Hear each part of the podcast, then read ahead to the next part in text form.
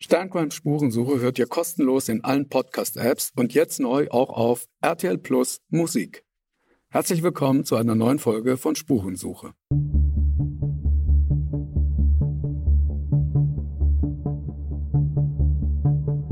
Wie überführt man einen Mörder? Warum werden Menschen zu Tätern? Und welche Abgründe können in jedem von uns stecken? Im Sterncrime-Podcast Spurensuche erzählen Ermittler und Spezialisten über ihre spannendsten Fälle und die Herausforderungen ihres Berufes. Es gibt Fälle, bei denen außer der Zeugenaussage kaum Beweise oder Spuren vorliegen. Aber wie kann man herausfinden, ob das, was ein Zeuge oder eine Zeugin sagt, auch tatsächlich passiert ist? Wie kommt es, dass das Gehirn manchmal sogar Dinge abspeichert, die nie geschehen sind, sogenannte Scheinerinnerungen? Und was sollte man bei der Befragung von Zeugen beachten, vor allem wenn sie noch sehr jung sind? Über all das spreche ich mit Renate Vollbert. Sie ist Professorin für Psychologie in Berlin und Gutachterin, wenn es darum geht, die Glaubhaftigkeit von Aussagen zu beurteilen. Mein Name ist Andrea Ritter. Viel Spaß bei Spurensuche. Frau Vollbert, Sie sind Professorin für Rechtspsychologie in Berlin und Ihr Forschungsschwerpunkt ist die Aussagepsychologie. Außerdem sind Sie Sachverständige, das heißt, äh, Sie begutachten die Aussagen von Zeugen hinsichtlich ihrer Glaubwürdigkeit. Wie genau das funktioniert, besprechen wir im Folgenden. Zunächst mal ist mir ein Satz aufgefallen. Ich habe mich natürlich eingelesen in das Thema und äh, ein Satz kommt in der Medienberichterstattung, wenn es um Sie geht, relativ häufig vor. Und das ist der Satz, Renate Vollbert wird immer dann gefragt, wenn es besonders schwierig wird. das führt mich zur ersten Frage. Ähm, ja, wann kommen Sie zum Einsatz? Also ich weiß nicht, ob ich immer dann zum Einsatz komme, wenn es besonders schwierig ist, aber wir kommen grundsätzlich als Glaubhaftigkeitsgutachterinnen zum Einsatz, wenn die Situation schwierig ist, weil es Aussage gegen Aussagekonstellationen sind. Das ist das typische Einsatzfeld für uns gewissermaßen. Und das ist, sind immer für ein Gericht schwierige Sachverhalte. Also wenn man einfach nur eine Aussage hat und beurteilen muss, ob jetzt diese Aussage wirklich zutreffend ist und man keine anderen Beweismittel hat. Und das sind immer schwierige Konstellationen. Manchmal kann es dann vielleicht besonders schwierig sein, ja. Was sind das für Fälle? Also gibt es so typische Einsatzgebiete? Beschreiben Sie mal vielleicht ja. anhand eines Beispiels. ja, das sind typische haben. Einsatzgebiete. Wir sind ganz äh, typischerweise werden wir beauftragt bei Sexualdelikten, weil das äh, sehr häufige Aussage gegen Aussagekonstellationen sind. Und im Grunde ist auch Aussage gegen Aussage schon fast zu weit gegriffen, weil es oft Aussage gegen Schweigen ist, weil ein äh, Beschuldigter ja immer das Recht hat zu schweigen. Das heißt, da ist oft jemand, der gar nichts sagt oder der den Sachverhalt bestreitet und aber sich sonst nicht weiter äußert, so dass man oft einfach nur eine Aussage hat. Und das ist eben bei Sexualdelikten häufig. Das ist bei anderen Delikten gar nicht so häufig der Fall, dass man überhaupt keine sonstigen Beweise hat, äh, keine anderen Zeugen hat.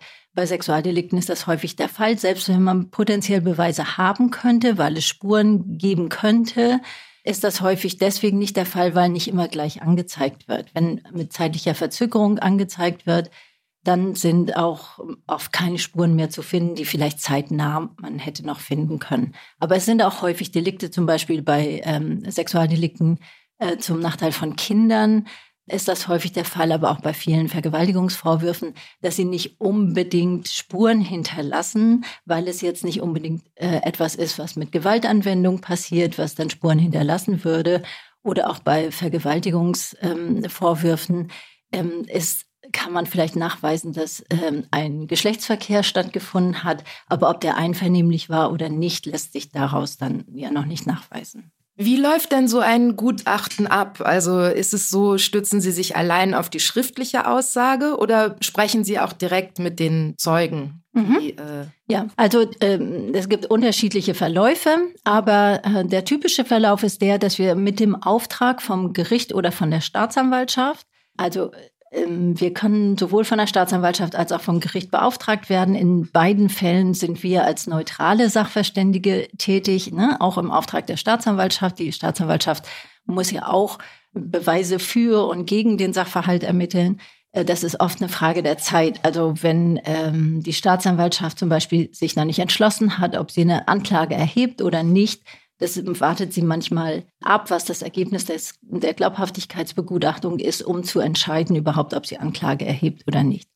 So, ähm, das sind also unsere potenziellen Auftraggeber. Und ähm, dann bekommen wir in der Regel mit dem Auftrag die gesamte Akte. Also es gibt eine Akte, die zunächst mal von der Polizei werden, da wird ja ähm, die Ermittlungsergebnisse in dieser Akte festgehalten, dann wird die weitergegeben und was dann im Laufe des Verfahrens ermittelt wird, steht in der Akte.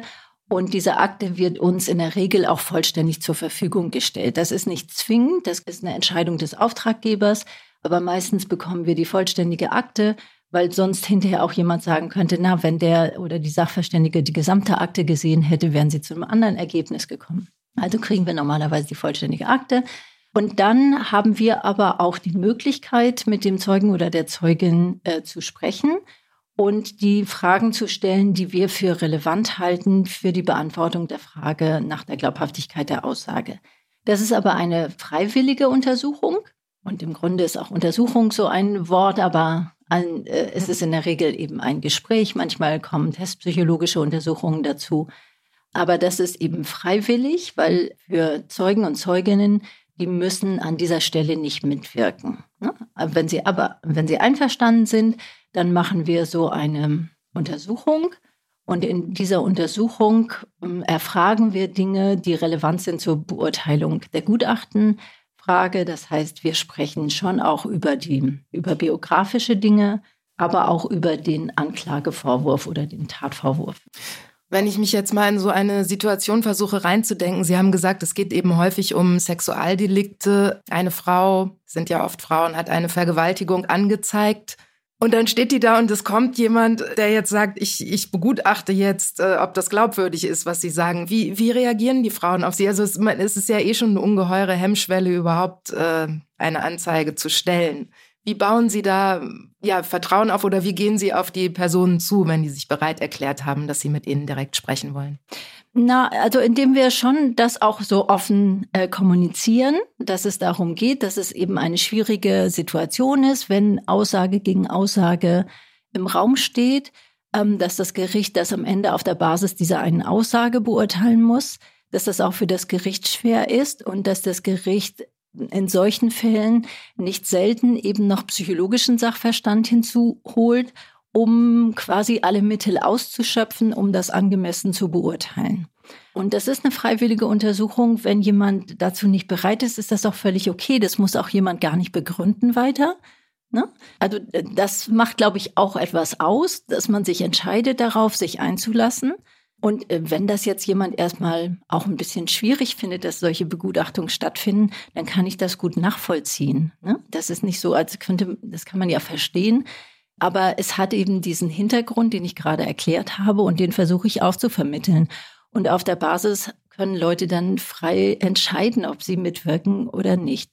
Und äh, für manche hm, ist das ähm, auch sehr schnell nachzuvollziehen.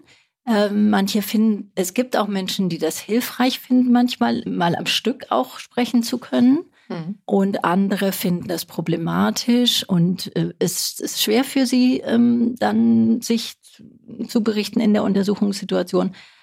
Das sind unterschiedliche Verläufe. Mhm. Und ein Gutachter spricht dann aber immer nur jeweils mit einem Zeugen, nicht mit, also wenn Sie jetzt in so einem Fall Gutachterin sind, dann sprechen Sie meinetwegen mit dem Opfer und begutachten die Aussage, aber sie begutachten nicht gleichzeitig auch die Aussage des Täters, also mhm. des mutmaßlichen Täters. Also des Beschuldigten oder Angeklagten. Nee, ähm, die, also das würde man sowieso niemals mhm. gleichzeitig tun. Es ist auch so, dass Aussagen von äh, Beschuldigten oder Angeklagten in der Regel nicht begutachtet werden. Da gibt es verschiedene Gründe dafür. Also erstmal sind die in der äh, Position, wo sie sowieso nichts sagen müssen und nicht, nicht an ihrer eigenen Beurteilung gewisserweise äh, mitwirken müssen. Das muss auch nicht stimmen, was die sagen. Also anders als Zeugen, die müssen ja die Wahrheit sagen, muss das, was ein Beschuldigter sagt, nicht stimmen. Der hat schon das Recht, was Falsches zu sagen. Äh, der darf niemand anders beschuldigen, falsch beschuldigen. Aber ansonsten ist, äh, muss das nicht stimmen. Aber es gibt auch ein methodisches Problem, wenn jemand einfach nur sagt, ich bin das nicht gewesen, dann äh, haben wir auch nicht viel Möglichkeiten, da mit aussagepsychologischen Mitteln ähm, weiterzukommen. Hm. Also ne, man müsste, also was wir beurteilen können, sind ähm, Aussagen, wo jemand berichtet, etwas erlebt zu haben. Wenn jemand berichtet, etwas nicht erlebt zu haben, dann sind wir mit unseren Methoden am Ende. ja. Mehrfach fiel jetzt schon das Stichwort glaubwürdig. Es wird geguckt, wie glaubwürdig ist eine Aussage, weil klar, Sie sind ja kein menschlicher Lügendetektor, der wie herausfinden kann, ähm, ob jemand äh, lügt oder die Wahrheit sagt. Aber dennoch, woran machen Sie denn die Glaubwürdigkeit fest? Wie stellt man denn fest, dass jemand wohl eher die Wahrheit sagt? Mhm. Also erstmal benutzen wir im Grunde eher das Wort Glaubhaftigkeit als Glaubwürdigkeit. Richtig. Das hat sich, also ich weiß es nicht, ob es wirklich mit dem Wort so zwingend verbunden ist, aber es hat sich einfach ein bisschen eingebürgert über die Jahrzehnte, kann man sagen, dass man Glaubwürdigkeit mehr bezieht auf also personale Aspekte, die Glaubwürdigkeit einer Person, ob das eine mhm. glaubwürdige Person ist oder nicht was immer das zeitüberdauernd bedeuten könnte. Äh, wir schauen mehr darauf, ist diese spezifische Aussage glaubhaft oder nicht. Also da kann vielleicht eine Person sehr häufig auffallen dadurch, dass jemand was Falsches sagt, aber kann ja trotzdem etwas erlebt haben und äh, das nicht stimmen oder jemand kann auch äh, immer die Wahrheit sagen, aber jetzt in diesem Fall doch mal ausnahmsweise was Falsches sagen. So, was wir dafür machen, es gibt leider nichts, leider gar keine Merkmale, die ganz eng verbunden sind mit Wahrheit oder Unwahrheit. Mhm. Und schon Unwahrheit können unterschiedliche Dinge sein. Unwahrheit kann eine absichtliche Lüge sein, aber Unwahrheit kann auch eine Erinnerungstäuschung sein. Das kann so weit gehen, dass es Scheinerinnerungen gibt an Dinge, die, dass man denkt, man erinnert etwas, was in Wirklichkeit nicht passiert ist. Das heißt, schon die Unwahrheit sind unterschiedliche Kategorien.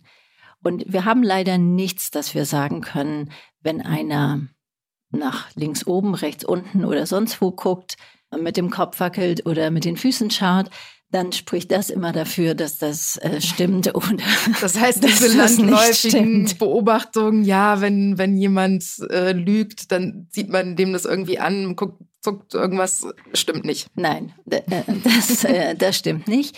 Da gibt es äh, sehr, sehr viele Untersuchungen. Es gibt sehr viele Auffassungen darüber, dass man an nonverbalen Merkmalen feststellen könnte, ob jemand täuscht oder nicht. Aber Untersuchungen zeigen, dass sich das situationsübergreifend nicht so darstellt.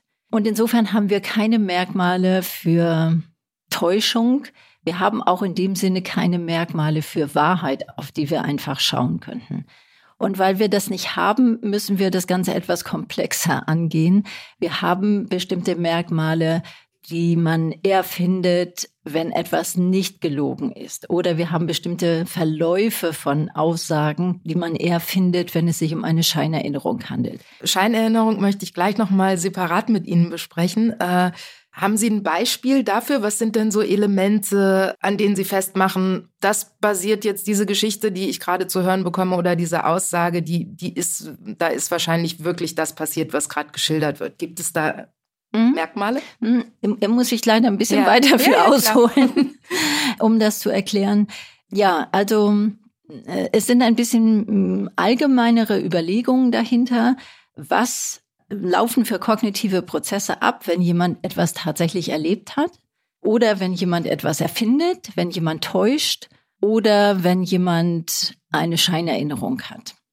Und wenn jemand etwas tatsächlich erlebt hat, dann hat er das erlebt, dann hat er eine Erinnerung daran oder sie.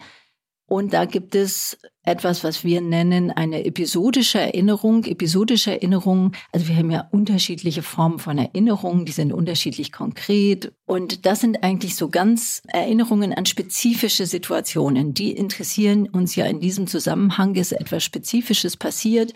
Und solche Erinnerungen, die räumlich und zeitlich eingebunden sind, das nennen wir episodische Erinnerungen. Mhm. Haben Sie vielleicht ein Beispiel dafür aus in, in Erinnerung, wo Sie sagen, da hat, äh, war eine Aussage so, das steht dafür eben, es war eine spezifische Erinnerung, die hätte sich jetzt jemand nicht ausgedacht äh, oder ausdenken können, weil mhm. sie besonders war? Ja, also das sind, also ich, mir fällt es jetzt ein bisschen schwer, ein ja. ganz spezifisches Beispiel mhm. zu nennen, aber das sind oft so, dass man das eben, wenn man das erzählt, dass das relativ komplex, äh, also relativ plastisch ist, dass man mhm. sich die Situation vorstellen kann, dass jemand äh, Details beschreiben kann, auch nebensächliche Details, dass zum Beispiel irgendetwas passiert, was man gar nicht erwarten würde in dieser Situation aber das zufällig gleichzeitig passiert ist. Ich schaue mich hier gerade im Raum um und überlege, was, wenn ich erzählen würde, dass ich hier gewesen bin, was würde ich hinterher Spezielles erzählen können, aber wahrscheinlich sieht es hier aus, wie es in einem Studio aussieht.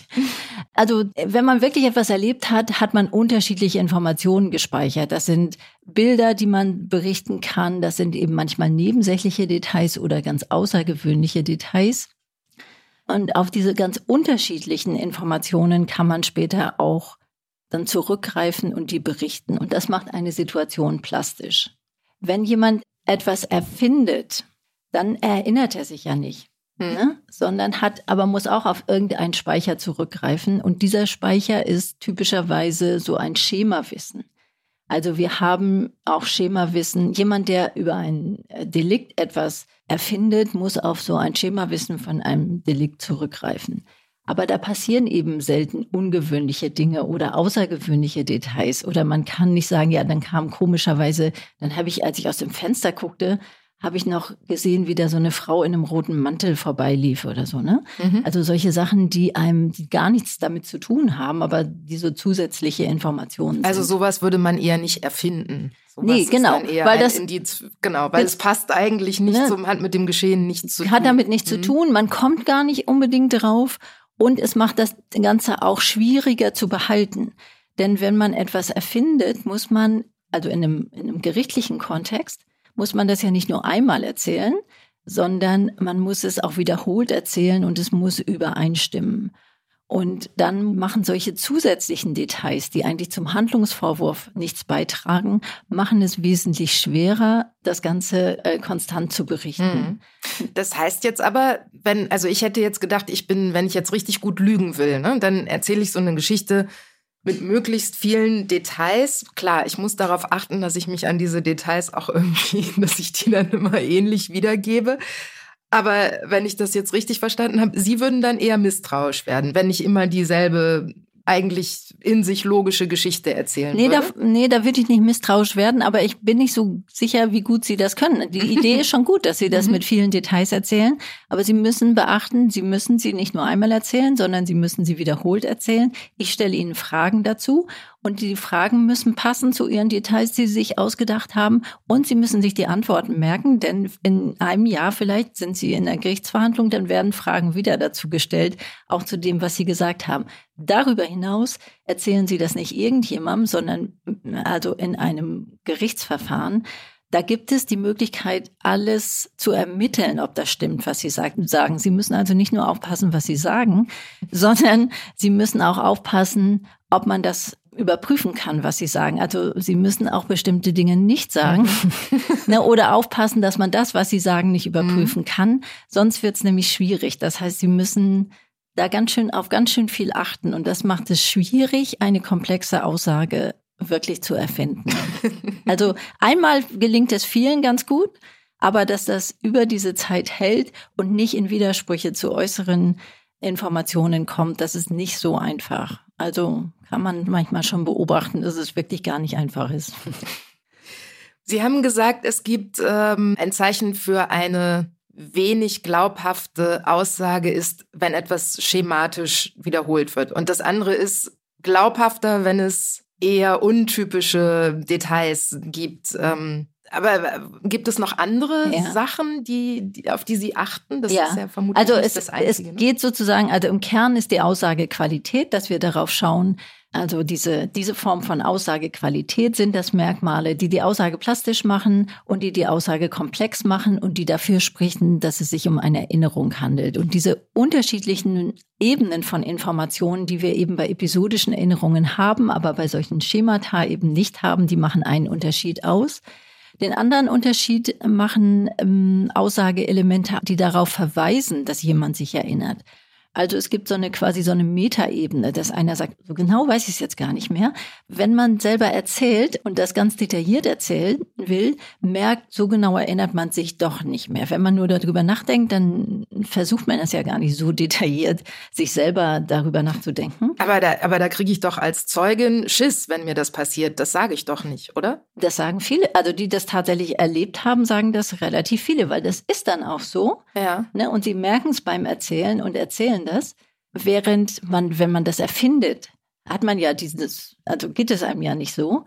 Und man würde erstens auch, man kommt nicht so gut drauf, das zu, also als so ein, so ein Kommentar zu erfinden. Ja, und man würde es auch nicht tun, weil man denkt, man macht Leute erst recht darauf aufmerksam, dass irgendwas nicht stimmt. Dieses Gefühl haben vielleicht auch Leute, die tatsächlich etwas erlebt haben. Aber auf der anderen Seite können die auch gar nichts anderes dann sagen also aus der Perspektive der Glaubhaftigkeitsbegutachtung, ist es auch nicht negativ, ne? weil, es, weil man das eben gar nicht erwarten würde bei einer lügenden Person, sondern eher bei einer Person, die die Wahrheit sagt. Mhm. Das heißt, eine Person, die Ihnen einfach sagt, oh Gott, das ist jetzt eine Frage, die kann ich schlicht nicht beantworten oder das weiß ich nicht mehr so genau oder ich weiß die Reihenfolge nicht mehr so richtig, die würden Sie eher als glaubhaft mhm. bewerten. Also ja, und da kommt es auch wieder darauf an. ist das jetzt, wenn ich eine Frage stelle und jemand sagt, das weiß ich nicht, das ist tatsächlich jetzt in dem Sinne kein Glaubhaftigkeitsmerkmal, weil wenn ich jetzt jemandem eine Frage stelle, dem jetzt nichts dazu einfällt, weil er das erfunden hat und kann so schnell jetzt nichts äh, dazu erfinden, der würde auch sagen, das weiß ich jetzt nicht mehr. Ne? Also insofern ist das, das kann jetzt jemand sagen, weil er sich tatsächlich nicht erinnert, oder es kann jemand sagen, weil er was erfunden hat und dem fällt jetzt nichts dazu ein. Also auf eine Frage zu sagen, weiß ich nicht, wäre in dem Sinne gar keine richtig relevante Information. Mhm. Es ist mehr, wenn man selber berichtet und beim Berichten selber kommentiert, oh, das ist jetzt komisch, dass ich das jetzt gar nicht mehr weiß. Oder wie war denn das nochmal? Nee, das muss so gewesen sein. Ne? Ein bisschen wie wenn man jemand beim Erinnern zuschaut, mhm. gewissermaßen und merkt, der versucht jetzt selber oder die versucht jetzt selber, die Erinnerung möglichst gut abzurufen. Ja. Wir haben jetzt seit ein paar Jahren reden wir auch über MeToo und äh, es ist ein gesellschaftliches Anliegen geworden, vielleicht deutlicher über Sexualdelikte zu sprechen und diese eben auch zu verfolgen. Gleichzeitig mag eine gefühlte Wahrheit sein, aber steigt so ein bisschen die Angst davor, dass, dass äh, Sexualdelikte zu Unrecht angezeigt werden. Ähm, haben Sie da einen Erfahrungswert? Wie oft kommt denn sowas tatsächlich vor, dass äh, Sexualdelikte oder Vergewaltigungen angezeigt werden und dann stimmt es gar nicht? Also äh, da kann niemand äh, wirklich belastbare Zahlen nennen. Mhm weil es ja dann auch oft die Schwierigkeit ist, irgendwie äh, jetzt ganz feste Kriterien zu haben, ob etwas stimmt oder nicht. Es bleiben manchmal Zweifel, aber man kann dann auch nicht sicher sagen, dass etwas äh, nicht stattgefunden hat. Also das zu beweisen, dass etwas falsch ist, ist auch schwierig. Also wir können das mit unseren aussagepsychologischen Methoden jedenfalls zur Unterscheidung von wahren Aussagen und absichtlich falschen Aussagen nicht. Also wir können umgekehrt sagen, das spricht sehr stark dafür, dass das nicht gelogen ist. Aber wir können bei Aussagen mit niedriger Aussagequalität nicht sagen, das ist gelogen, sondern da ist häufig die, ähm, die, das Ergebnis, das könnte gelogen sein, aber es könnte auch erlebnisbasiert sein. Aber man kann nicht ausschließen, dass es gelogen ist. Also insofern, Nachweis von Lügen passiert eher selten. Und deswegen kann ich also über die Prozentsätze möchte ich gar nicht sagen, weil mhm. dazu habe ich gar keine verlässlichen Informationen. Mhm. In den Begutachtungssituationen haben wir auch seltener mit der Frage zu tun, ist das jetzt absichtlich falsch? Äh, wir haben es häufiger mit der Frage zu tun von Scheinerinnerungen, ja. die nochmal komplex entstanden sind oder mit der Frage, wird hier eine eigentlich ursprünglich einvernehmliche Handlung als nicht einvernehmlich dargestellt? Und da kommt man manchmal schon in Bereiche, wo es ja. ganz schwierig wird, weil es dann, also aus der juristischen Perspektive, auch nicht so um die gefühlte Einvernehmlichkeit geht, ne, sondern um die gezeigte mhm. oder nicht gezeigte. Und das ist manchmal äh, schwer zu beurteilen, insbesondere mit zeitlichem Abstand nochmal, mit viel drüber sprechen in der Zwischenzeit. wenn das zum Beispiel in einer Beziehung stattgefunden hat, die mittlerweile gescheitert ist, ne, das ist sozusagen, wenn man das nochmal auf der Basis von Informationen berichtet, die in der Zwischenzeit passiert sind. Ne, mhm. Und das ist manchmal einfach wirklich schwer zu bewerten. Mhm. Was machen Sie dann in so einem Fall? Dann formulieren Sie das Gutachten genau so, dass es nicht zu, ja. zu bewerten ja. ist. Also äh, ich meine, wir sind ja, also am Ende ist die Frage, ob ein Gericht einen vorgeworfenen Straftatbestand als nachgewiesen ansieht. Wir sind nicht das Gericht als mhm. Sachverständige. Wir können eine psychologische Perspektive beisteuern und schauen, ob wir mit unseren Mitteln etwas dazu beitragen können, zu der Differenzierung, ob eine Aussage erlebnisbasiert ist oder nicht. Das können wir nicht immer. In manchen Fällen können wir das, glaube ich, ganz gut. In anderen Fällen können wir das nicht. Und das müssen wir natürlich auch sagen. Und in manchen Fällen können wir bis zu einem bestimmten Grad etwas beitragen. Und das ist natürlich immer zu formulieren. Und ich habe ja gerade erklärt, insbesondere bei der Unterscheidung von wahr versus erfunden, dass es darum geht, wie komplex ist die Aussage, wie sehr spricht es dafür, dass sie auf einer tatsächlichen Erinnerung basiert. Und in diesen Fällen, wo es um solche Frage geht, war das einvernehmlich oder nicht, da basiert das meiste, was berichtet wird, ja ohnehin auf Erinnerung. Ne? Das heißt, das Material, was das Aussagematerial, was wir haben, was wir ähm, begutachten können, ist dann relativ wenig, weil mhm. ob jemand in der Wohnung war, in dem Zimmer war, ob es sexuelle Handlungen gegeben hat, das steht ja dann alles gar nicht in Frage, sondern es stehen, wie hat jemand klar geäußert, dass er das nicht, dass sie das nicht will. In der Regel geht es ja darum, ne, wie ist diese Interaktion abgelaufen. Und das kann manchmal einfach so vergleichsweise wenig sein von dieser ganzen Aussage, dass für uns kaum noch Möglichkeiten sind zu sagen, das könnte man unterscheiden, ob das so passiert ist. Das sind dann manchmal Situationen, wo man sagt, es kann gut sein, dass es so erlebnisbasiert ist, aber das ist jetzt nicht so komplex, dass man das nicht hätte auch erfinden können. Und dann ist ein bisschen die Frage, gibt es jetzt hier irgendwie Gründe, dass man das hätte erfinden können? Und auf hm. der Basis ist es am Ende eine gerichtliche Entscheidung. Nun hat ja wahrscheinlich jeder von uns schon mal erlebt, wie trügerisch die eigene Wahrnehmung oder die eigene Erinnerung ist, äh, wenn, wenn man sich mit Freundinnen unterhält und man plötzlich erinnert die sich an das gleiche Ereignis völlig anders. Das ist ja so eine Alltagssituation, die, glaube ich, jeder kennt. Und wie ist es, wenn eine Straftat, oft liegen die ja auch schon ein paar Jahre zurück, äh, oder es sind ein paar Jahre vergangen, bis es zu einer Verhandlung kommt. Gibt es Erinnerungen, die sich so verfestigt haben, weil man sich vielleicht mit der Geschichte beschäftigt hat, dass die tatsächlich, also kann ich mich an etwas erinnern, mein, mich glaubhaft äh, eine Erinnerung in meinem Kopf haben, die vielleicht gar nicht passiert ist, die sich einfach im Nachhinein festgesetzt hat? Und wenn ja, wie kommen Sie dann dieser Erinnerung auf die ja. Schliche? Ja, ähm, was Sie da ansprechen, ist natürlich ein ganz wichtiges Problem. Unsere Erinnerung funktioniert ja nicht wie eine Aufnahme. Ne? Und dass wir dann hinterher den richtigen Schalter finden und dann spult sich alles wieder ab.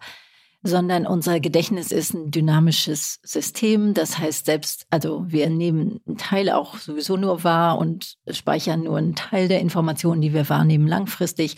Und dann ist das Gedächtnis ein dynamisches System. Also Informationen, die einmal gespeichert sind, bleiben nicht notwendigerweise so dann da auch enthalten, sondern die verbinden sich mit neuen Informationen und verändern sich etc. Das heißt, man muss ein bisschen was über diese grundsätzlichen Erinnerungsprozesse wissen. Grundsätzlich ist es so, dass Ereignisse, die persönlich bedeutsam sind, die ähm, emotional bedeutsam sind, die besonders sind, die einmalig sind, die Konsequenzen haben, sind Ereignisse, die wir vergleichsweise gut behalten. Das ist sozusagen aus der Perspektive einer Zeugenaussage oder den Bedürfnissen eines Gerichts, die natürlich eine möglichst gute Aussage haben wollen, dann hilfreich. Aber viele andere Dinge können reinspielen, die das, die Aussage auch äh, verändern solche kleineren Fehler, das, äh, also da muss man einfach auch mal davon ausgehen, dass man, dass man überhaupt nie damit rechnen kann, dass etwas komplett genauso gewesen ist, wie man das berichtet. Aber unsere Erinnerung ist sehr orientiert darauf, dass wir den Sinn von Situationen erfassen. Und das können wir dann häufig dann doch berichten, während die Frage, was für eine Farbe hatte der Pullover, die jemand anhatte, das ist etwas, was wir sehr schnell wieder vergessen oder erst gar nicht richtig wahrnehmen und dann hinterher auch oft nicht mhm. richtig äh, wiedergeben können. Aber dieser eigentliche, der Sinngehalt einer, einer, eines Erlebnisses lässt sich in der Regel schon wiedergeben. Aber es gibt Situationen, also in denen wir tatsächlich richtige komplexe Falscherinnerungen entwickeln können. Erinnerungen können geändert werden durch nachträgliche Fehlinformationen. Da mhm. gibt es viele Untersuchungen dazu, die zeigen, dass wenn man Fehlinformationen in Fragen einbettet, dass man diese Informationen aufnimmt und quasi mit dem eigentlich Erinnerten zusammenbringt und hinterher dann irgendwie so eine Mischung ist zwischen dem der eigentlichen Erinnerung haben, haben oder dieser Fehlinformation. Dafür mal ein Beispiel, ja. wie man eine Fehlinformation Ja, genau. Also diese festsetzt. es gibt ganz klassische Untersuchungen, mit denen man angefangen hat, solche Dinge zu zeigen. Also es sind zum Beispiel Leuten ähm, äh, ein Film gezeigt worden von einem Verkehrsunfall und dann sind die Leute gefragt worden, wie schnell das Auto fuhr oder wie schnell die Autos fuhren, als sie sich berührten oder als sie ineinander krachten. Und in Abhängigkeit schon, wie die Frage gestellt wird, geben die Leute ganz unterschiedliche Angaben über die Geschwindigkeit. Nun ist Geschwindigkeit sowieso eine Schätzung und nichts, was man richtig wahrgenommen hat. Aber wenn man dieselben Leute jetzt 14 Tage später gefragt hat, ob sie Scherben gesehen haben am Unfallort, haben die Leute, die sie vorher gefragt haben, wie schnell waren die Autos, als sie ineinander krachten und die dann auch höhere Geschwindigkeiten angegeben haben, erinnern systematisch häufiger, dass sie Scherben am Unfallort gesehen haben, als die andere Gruppe, die sie anders gefragt weil, haben. Weil, sie Scherben verbinden mit hoher Geschwindigkeit genau. im Kopf. Ne? Mhm. Genau. Mhm. Also da waren gar keine Scherben, aber weil sie diese hohe Geschwindigkeitsschätzung hatten und dieses Krachen, Ineinanderkrachen von Autos, ist das so, dass sie das dann häufiger äh, gesehen haben. Und solche Effekte können sie leicht produzieren, indem sie äh, nach Dingen fragen, die gar nicht da gewesen sind. Also wenn Sie Personen beschreiben lassen und dann fragen Sie, und wie sah die Brille aus? Ne? Dann sagen die, ach, eine Brille.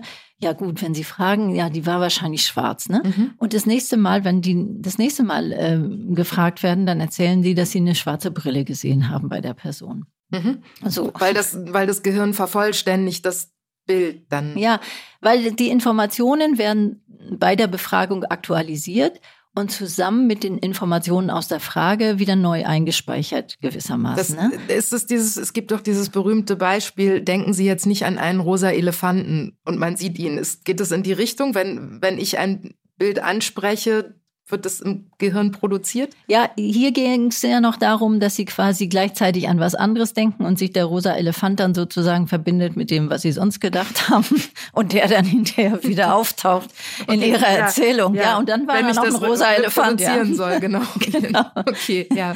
Ja, also äh, das ist eben das Problem, dass sich diese Frageinhalte eben schnell verbinden mit dem, also die Inhalte in den Fragen mhm. sozusagen mhm. schnell verbinden mit dem, was man selber erinnert und dass das neu eingespeichert wird. Und ist das dann auch das schon bereits erwähnte oder angesprochene Phänomen der Scheinerinnerung? Mhm. Die Scheinerinnerung ist sogar etwas noch komplexer.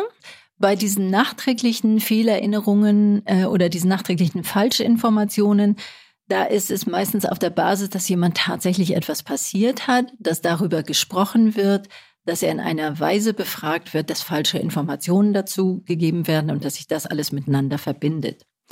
Bei den Scheinerinnerungen geht es da noch darüber hinaus, indem nämlich nach Dingen gefragt wird, die gar nicht stattgefunden haben oder dass indem über Dinge gesprochen wird, die gar nicht stattgefunden haben. Und in unserem Kontext ähm, sind das vor allen Dingen zwei Situationen, um die es geht. Es geht einerseits um bei Befragung von Kindern kann das eine Rolle spielen, aber wir haben ja jetzt eher auch über Erwachsene gesprochen bislang, dann bleiben wir mal bei denen, ähm, dass man dort quasi sich auf die Suche nach Erinnerungen begibt. Und zwar meist auf der Basis, dass man ähm, auf der Suche nach Erklärungen ist, auf der Suche nach Erklärungen äh, zum Beispiel für ein psychisches Leiden, das man hat. Es, mhm. Also man, es geht einem schlecht. Die, die, die berühmte Suche nach der verdrängten Erinnerung, Kindheit, nach genau. der, nach, nach der ja. verdrängten Erinnerung. Aha. Genau. Ne, dass man denkt, dass das, dass man, dass das ein Symptom ist dafür, dass man etwas besonders Schlimmes erlebt hat und dass es einem vielleicht besser gehen würde, wenn man das erinnern würde. Mhm. Das ist eigentlich so ein Ausgangspunkt, dass Menschen sich auf die Suche begeben nach Erinnerungen. Und dieses, wenn man sich auf die Suche begibt nach Erinnerungen, dann muss, sollte man wissen, aber das weiß, weiß nicht ähm, jeder, dann sollte man wissen, dass auf diese Art und Weise, wenn man sich sehr intensiv mit etwas beschäftigt, was vielleicht passiert ist, was passiert sein könnte, und das über längere Zeit häufig macht und sich mit den Biografien von anderen beispielsweise beschäftigt, denen auch etwas Schlimmes passiert ist, oder mit solchen Darstellungen in Filmen oder so, dass auf diese Weise Bilder im Kopf entstehen können, weil man sich so intensiv damit beschäftigt hat. Und dass es unter bestimmten Bedingungen, dann kann man immer noch wissen, das sind Bilder im Kopf, aber dass man unter bestimmten Bedingungen dann auch zu der Auffassung kommt, ja, das ist jetzt doch eine Erinnerung. Erstens ist das ja der Ausgangspunkt, eine, schon eine gewisse Überzeugung, es müsste irgendwas da gewesen sein, mhm. was man nicht erinnert. Wenn dann Bilder im Kopf entstehen oder wenn man dann Bilder im Kopf hat, dann ist das natürlich, entspricht das dieser Erwartungshaltung auch. Und es ist auch so, dass wir manchmal Entscheidungen treffen müssen, ob etwas, was wir im Kopf haben, tatsächliche Erlebnisse sind oder ob, wir, ob das irgendwas anderes ist. Also jetzt ein banales Beispiel, habe ich das Bügeleisen ausgemacht oder nicht? Ne? So. Mhm. Das ist ja manchmal, dass man darüber nachdenken muss, oder habe ich die Tür abgeschlossen oder nicht. Und äh, also sonst sind solche Entscheidungen sehr automatisiert, aber da muss man manchmal schauen, ist das, äh, ist, habe ich das gemacht oder ist das nur ein Gedanke gewesen? Oder wenn man morgens wach wird, was habe ich da im Kopf? Ist das die Wirklichkeit oder ist das ein Traum? Das normalerweise funktioniert das gut, können wir das schnell entscheiden. Ähm, manchmal wird das ein bisschen schwer. Manche kennen das mit dem Bügeleisen, dass das ein bisschen schwer sein kann. Und dann äh, können bestimmte Informationen uns zu falschen Ergebnissen führen.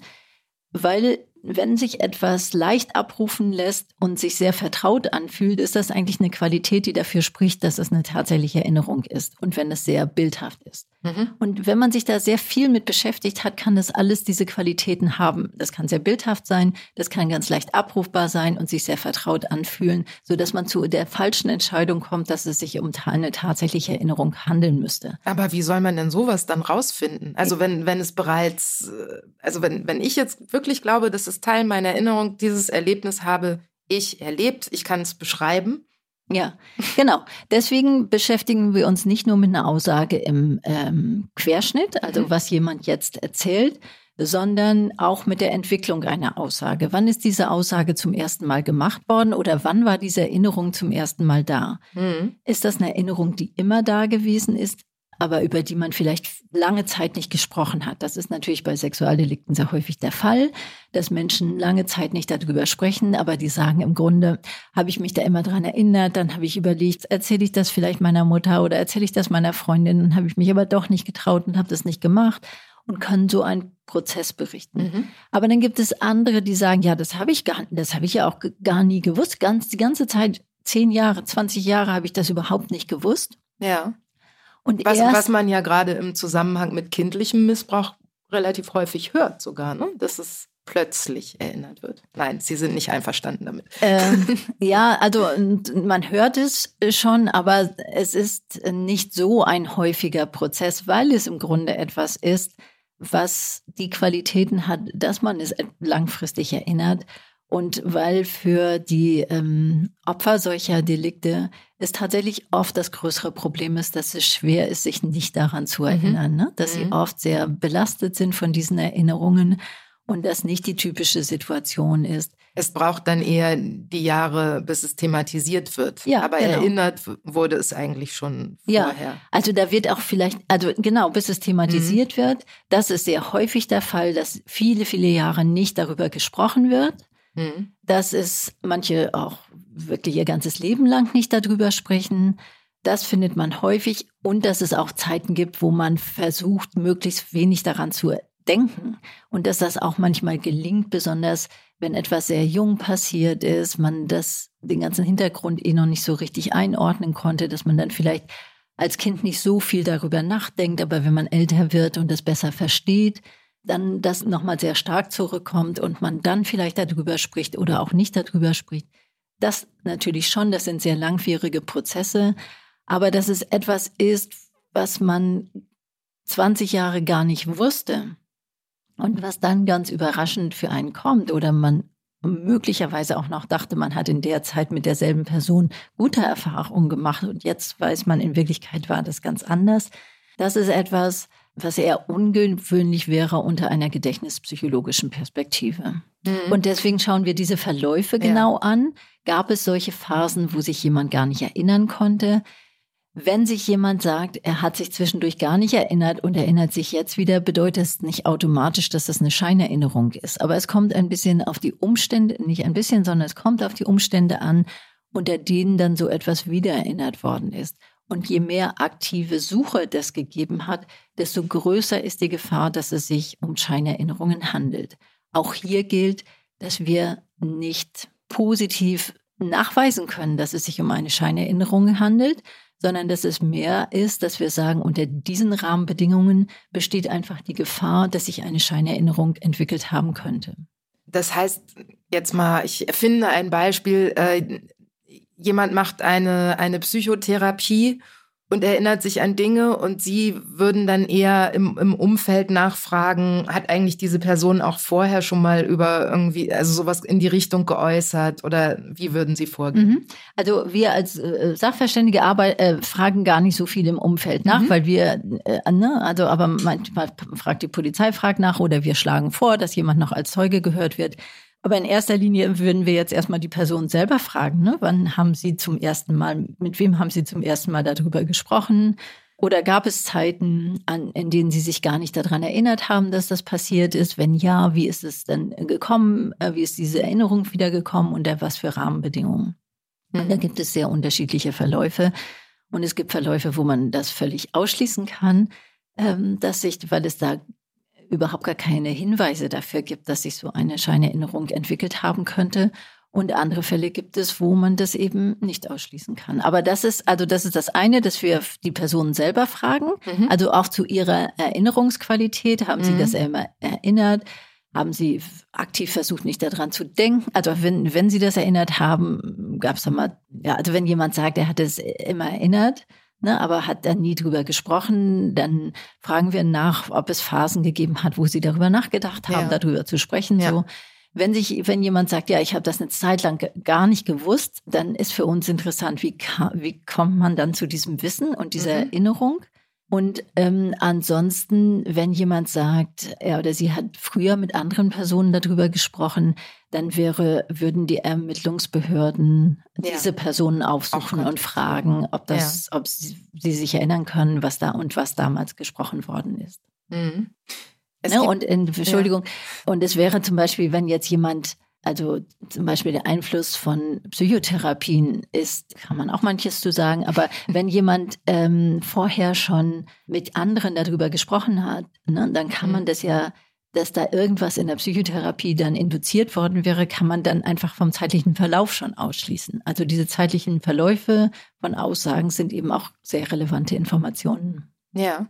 Es gibt im Zusammenhang mit der Aussagepsychologie und äh, der Glaubhaftigkeitsbeurteilung von Zeugenaussagen ja einen spektakulären Prozess. Die Wormser Prozesse würde ich gerne ansprechen. Das war ja. 94 bis 97 mhm. äh, der Fall. Sie werden es besser parat haben. Ich glaube, am Ende wurden 25 erwachsene Personen des sexuellen Missbrauchs äh, von Kindern angeklagt, teilweise die eigenen Kinder, teilweise Enkel, glaube ich, Neffen.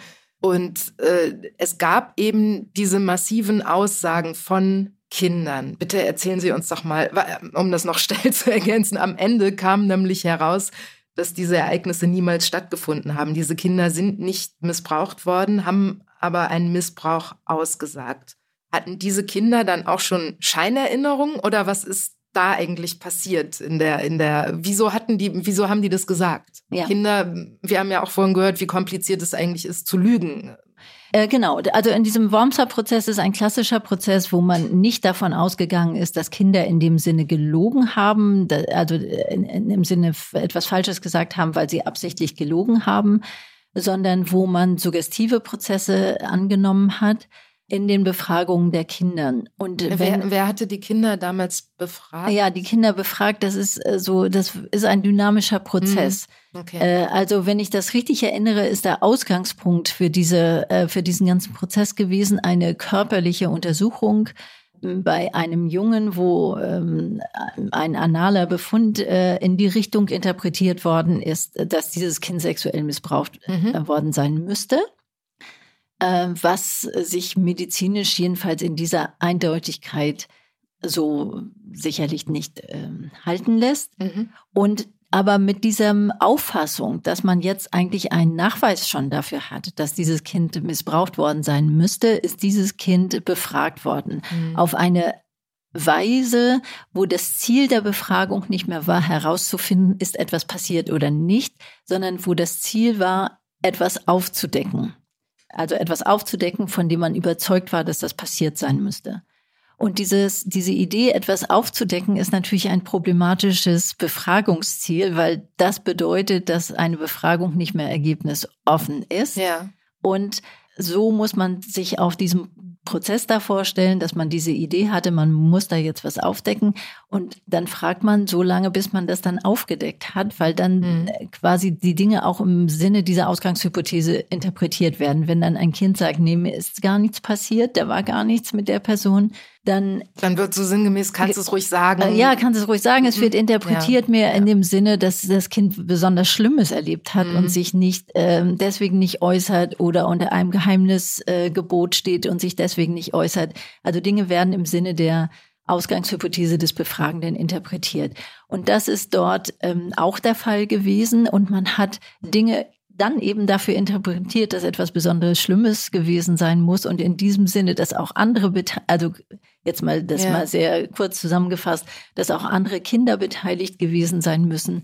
Und wenn man Kinder dann auf sehr suggestive Weise be, äh, befragt, dann kommen manchmal auch zufällige Ergebnisse vielleicht zustande, dass man dann nach einem Ort fragt und dann wird irgendein Ort gesagt und dann hat mhm. man aber diesen Ort und dann wird an diesem Ort weiter nachgefragt. Dann werden Kinder zu diesem Ort gebracht und dann hat man zum Beispiel die Bilder von diesem Ort zusammen mit den Befragungen und dann passieren die Dinge, dass alles zusammen neu eingespeichert wird und hinterher äh, etwas rauskommt, was auch nur teilweise überhaupt möglich ist. Das war nämlich zum Beispiel in dem Wormser-Prozess auch sehr stark der Fall, dass die Kinder teilweise Dinge gesagt haben, die objektiv möglich sind, teilweise aber auch Dinge gesagt haben, die objektiv unmöglich sind oder Dinge, die unwahrscheinlich sind.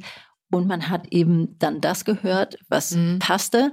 Und bei dem anderen hat man gesagt, die Kinder sind so belastet, da haben sie jetzt was gesagt, was jetzt nicht stimmt. Also die mhm. Kinder in Worms haben zum Beispiel am Ende auch die Staatsanwältin des sexuellen Missbrauchs beschuldigt was mhm. jetzt aus dieser Perspektive, die ich geschildert habe, erklärlich ist, gewissermaßen auch diese Informationen, die Personen, die befragen, das wird zusammen eingespeichert mit dem. Also Sie haben dann gesagt, diese Frau war auch dabei. Ja, genau, die mhm. war dann auch mhm. dabei. Und das hat man dann, hat man aber gesagt, ja, an der Stelle sind die Kinder zu belastet gewesen. Ja. Ne? Oder es gab ja zeitgleich auch ähm, ein Verfahren in Münster, das sogenannte äh, Montessori-Verfahren, wo es auch eine große Zahl von Kindern gab, und auch da hat man ähm, sehen können, dass die Kinder alle möglichen Dinge gesagt haben und aufgegriffen und wieder nachgefragt wurde zu dem, was objektiv möglich war. Also wenn sexuelle Handlungen berichtet worden sind, wie sie objektiv möglich waren, dann hat man nachgefragt. Aber dann haben Kinder auch gesagt, er hat seinen Penis nach Amerika ausgerollt und da ist ein Auto drauf gefahren oder solche Dinge. Und dann, das, das hat man halt einfach so stehen lassen. Mhm. Und das aber vielleicht dieselben Mechanismen zu beiden Aussagen führen. Und das Bewertungskriterium nicht sein kann, dass eins objektiv äh, möglich ist, äh, also potenziell möglich ist und das andere eben nicht. Das ist dann einfach äh, zeitweise verloren gegangen, diese Idee. Und wenn jetzt, das ist ja natürlich wahnsinnig schwierig für, für Menschen, die pädagogisch mit Kindern zu tun haben, weil auf der einen Seite man muss wahnsinnig sensibel sein, soll auf jedes Merkmal achten und auf der anderen Seite äh, kann man durch eine Frage etwas suggerieren und das Kind erzählt dann die Geschichte weiter sozusagen. Wie, wie manifest ist denn so eine Suggestion, wenn die einmal im Gehirn festsitzt bei einer kindlichen Aussage? Ja. Ja, also ich glaube, man muss auch aufpassen. Ähm, ich habe ja jetzt Probleme geschildert, ja. äh, auf die wir einfach achten müssen mit unserer Perspektive, dass wir die Glaubhaftigkeit von Aussagen anschauen. Und ich habe Probleme geschildert, wie es eben in Fällen äh, zu falschen Aussagen kommen kann. Jetzt ist es aber auch nicht so, dass jetzt eine Scheinerinnerung aus dem im Handumdrehen entsteht oder auch ein, ähm, eine Suggestion im Handumdrehen entsteht. Ne, das will ich auch gar nicht sagen und das würde auch einen falschen Eindruck erwecken. Ähm, es kommt bei der Befragung tatsächlich sehr viel auf die, also man kann auch mal, äh, wenn man mal eine Frage blöd stellt, deswegen hat nicht sofort jemand eine Scheinerinnerung, mhm. sondern es kommt mehr auf die, äh, also es kommt auf die Haltung sozusagen an. Will man wirklich von dem Kind jetzt hör was hören? Will man wissen, was passiert ist? Oder glaubt man selber schon, denkt man schon, man weiß schon, was passiert ist? Und man muss jetzt nur möglichst geschickt fragen, damit einem das Kind genau also das erzählt, was von dem man selber überzeugt ist, dass also der, passiert der, ist. Der Unterschied, also nur um es zu verstehen oder vielleicht der Hinweis wäre, dass man eher offen befragt, ja. ähm, anstatt schon Weichen zu stellen, die eine Geschichte anstupsen. Ganz genau. Weil auf der anderen Seite könnte man ja immer sagen, das ist dem Kind jetzt so, da traut es sich irgendwas nicht auszusprechen und ich baue eine Brücke, indem ich das so, das sage, meinst du eigentlich das und das? Ja, genau. Aber das ist nicht gut. Nee, das ist nicht gut. Okay. also ähm, das, äh, das, man versteht das ja, ne? Mhm. Also dass, dass man das mit Kindern zu tun hat, die möglicherweise etwas Schlimmes erlebt haben und denen es schwerfällt, darüber zu sprechen. Das ist manchmal eine schwierige Situation und man möchte, äh, es ist häufig eine schwierige Situation, man möchte es den Kindern einfacher machen. Aber wenn man ein Kind zu etwas befragt, das äh, keinen entsprechenden Erlebnishintergrund hat, hat man da auch manchmal ein Kind, das den Eindruck erweckt, das tut sich schwer, was zu erzählen. Das tut sich vielleicht auch schwer, was zu erzählen, weil es eigentlich gar nicht genau weiß, wonach man jetzt irgendwie fragt. Mhm. Und dann braucht man vielleicht auch Brücken und dann ist es für dieses Kind auch einfacher zu sagen, ja, das war, das ist passiert, weil äh, offensichtlich so eine Erwartungshaltung dann da ist, dass etwas passiert ist. Ja. Das heißt, das Problem sind nicht die Kinder, die einem was Falsches erzählen. Das Problem sind tatsächlich solche Art von nicht ergebnisoffenen Befragungen, die auch Kinder verwirren. Ja. Weil die Kinder den Eindruck haben, es soll, sie sollen was Bestimmtes berichten und sie wissen gar nicht was. Hm. Und die jetzt nicht, und wenn sie sagen, sowas habe ich nicht erlebt, wo trotzdem immer weiter gefragt wird, das verunsichert sie, ja, sie in ihrer Erinnerung. Mhm. Und wenn dann Vorgaben gemacht werden, dann ist es auch für sie das Einfachste, dem irgendwie zuzustimmen. Ja. Und wir ja. sollen aber als Befrager Kinder unterstützen, ihre Erinnerung möglichst gut abzurufen und ihnen Möglichkeiten zu geben, auch über Dinge, die schmerzhaft sind und schwierig zu berichten. Das heißt, wir müssen schon sehen, dass wir eine gute Arbeitsbeziehung sozusagen in dieser Befragung herstellen, aber auch die Fragen so stellen, dass man sagt, erzähl mir, was passiert ist. Ne? Ich, ich, sitz, ich bin hier und höre dir gut zu, erzähl du mir das möglichst genau, dass ich das auch verstehen kann, so dass äh, man möglichst gar keine Information in der Frage ist. Und das können Sie manchmal, wenn Sie sich Befragungen anschauen, die richtig mhm. so aufgeschrieben sind, und Sie trennen die Fragen und die Antworten, dann sehen Sie manchmal, manchmal sind die ganzen Informationen nur in den Fragen und ein Kind sagt nur ja, nein, ne, oder das letzte oder so. Also, und das soll nicht sein. Das ist im Grunde da, äh, redet ein Befragender mit sich selbst. Ne? Ja, ja. und äh, die, äh, die, die Information sollte in den Antworten sein. Wenn Sie solche ähm, Dinge haben, wo die Information in den Antworten ist, da äh, können Sie sich auch dann viel besser darauf verlassen, dass das auch zutreffende Informationen sind. Es sei denn, es hat schon eine lange suggestive Vorgeschichte gegeben, wo diese Art von Informationen aufgebaut sind. Mhm. Gibt es eigentlich so eine Art Mindestalter, ab wann man in der Lage ist, eine Lügengeschichte zu erzählen? Naja, wenn man mit Kindern zu tun hat, dann sieht man so ganz kleine Lügen, die kommen mhm. früh, ne? Also die Schokolade habe ich nicht gegessen. Mhm. ne, aber pff, nirgends jemand ist sonst im Raum, der sie gegessen haben könnte. Also, also was Falsches zu sagen, was Falsches sagen können Kinder auch schon mit äh, drei oder mhm. vielleicht auch ja. noch früher. Aber die Frage ist, wie überzeugend ist die Lügengeschichte? Mhm. Und das ist tatsächlich nicht so. Also erstmal muss ein Kind, um zu lügen, irgendwie verstehen, dass es in dem Kopf von jemand anders anders aussieht als in dem eigenen Kopf, mhm. ja. Sonst macht das ja, geht, ist das ja gar kein vernünftiges Idee. Aber dann ist es für ein so junges Kind auch noch schwierig, die anschließenden Antworten sozusagen dieser initialen Lüge anzupassen.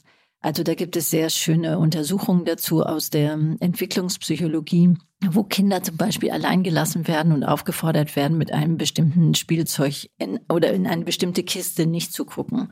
Und wenn man sie hinterher fragt, ob sie in diese Kiste geguckt haben, dann sagen sie auch, nein, haben sie nicht geguckt.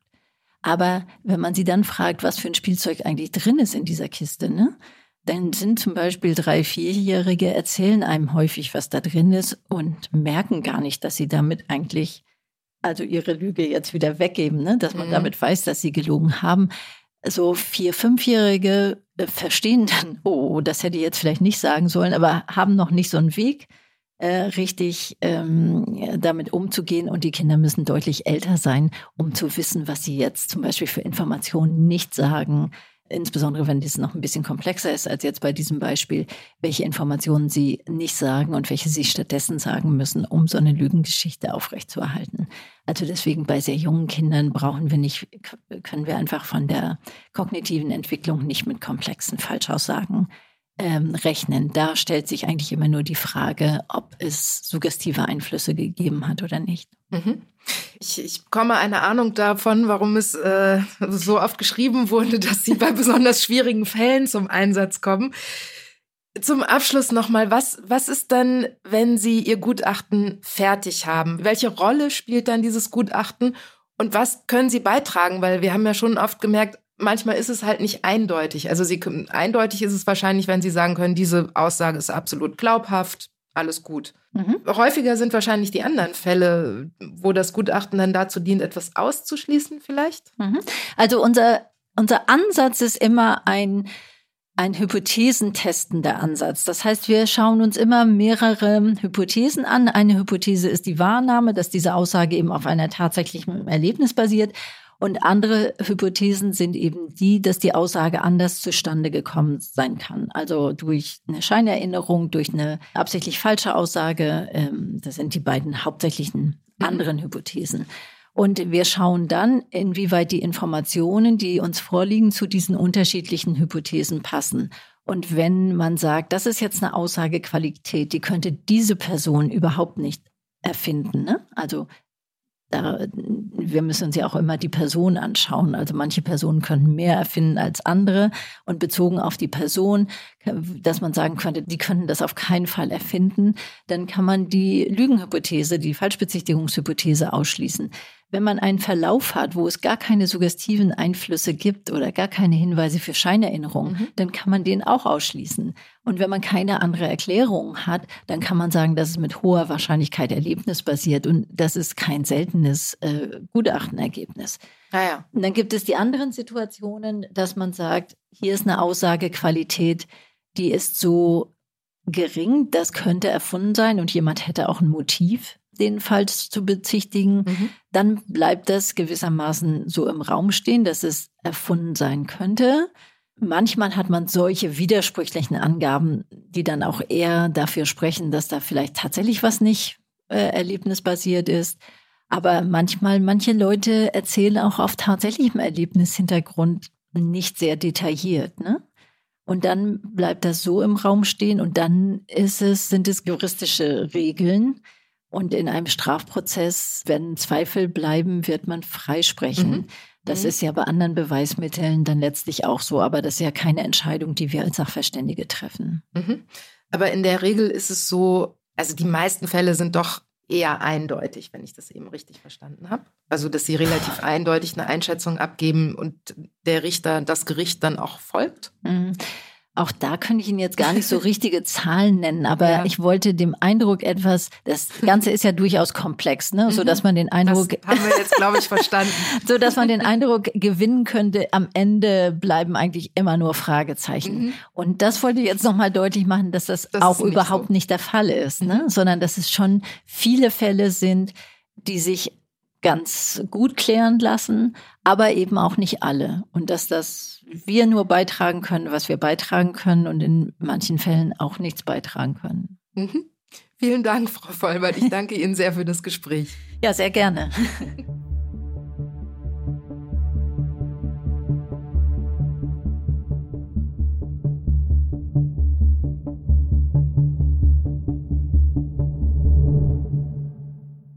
Zum Schluss noch ein Hinweis von mir. Vielleicht habt ihr es aber auch schon mitbekommen. Wir haben bei Stern Crime einen neuen Podcast.